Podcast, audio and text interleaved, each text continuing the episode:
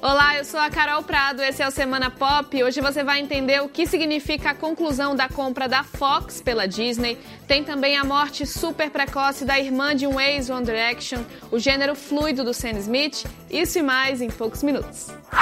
Pois é, gente, o Sam Smith foi super apoiado pelos fãs nessa semana depois de revelar numa entrevista ter o gênero fluido, ser uma pessoa não binária.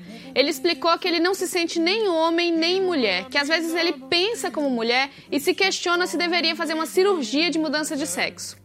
O cantor que vai se apresentar aqui no Brasil no mês que vem no Lollapalooza agradeceu o carinho dos fãs depois da revelação, mas olha, infelizmente nem tudo foi apoio. Num programa de TV, jornalistas ingleses fizeram piada e criticaram a declaração de Sam, dizendo que ele só queria chamar atenção como se ele precisasse disso, né?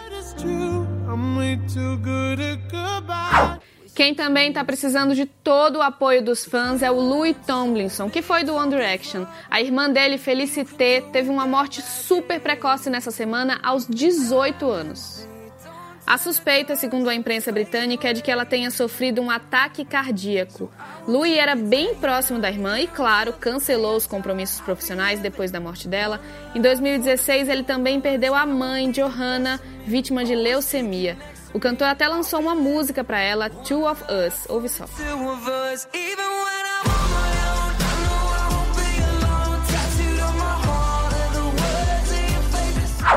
E quem gostou do ótimo Corra tem um bom motivo para voltar ao cinema nessa semana. Estreou Nós, o novo filme do mesmo diretor, o Jordan Peele.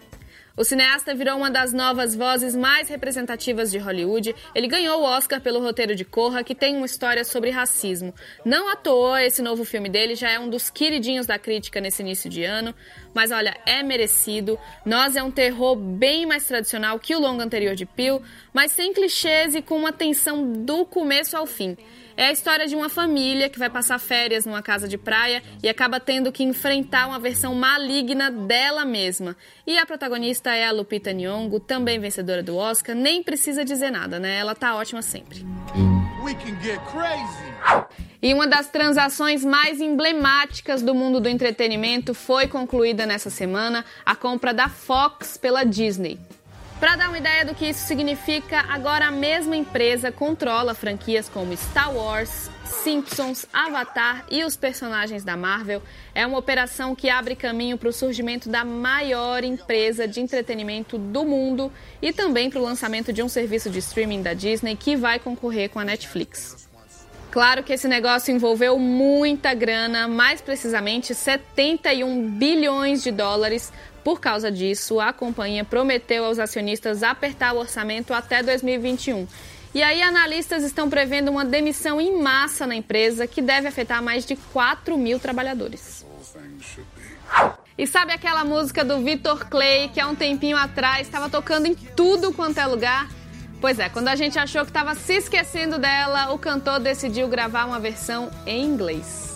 Vai se chamar The Sun, a tradução de O Sol, nome original da música. Ainda não tem data para sair, só um trechinho foi divulgado nas redes sociais e olha, os fãs amaram, já estão torcendo por uma carreira internacional do cantor. Se você também gostou, eu não sei, mas não vai ter jeito, a gente vai terminar com ela hoje, vai ter que ouvir mais um pouquinho. É bom já ir aprendendo a letra. Até semana que vem.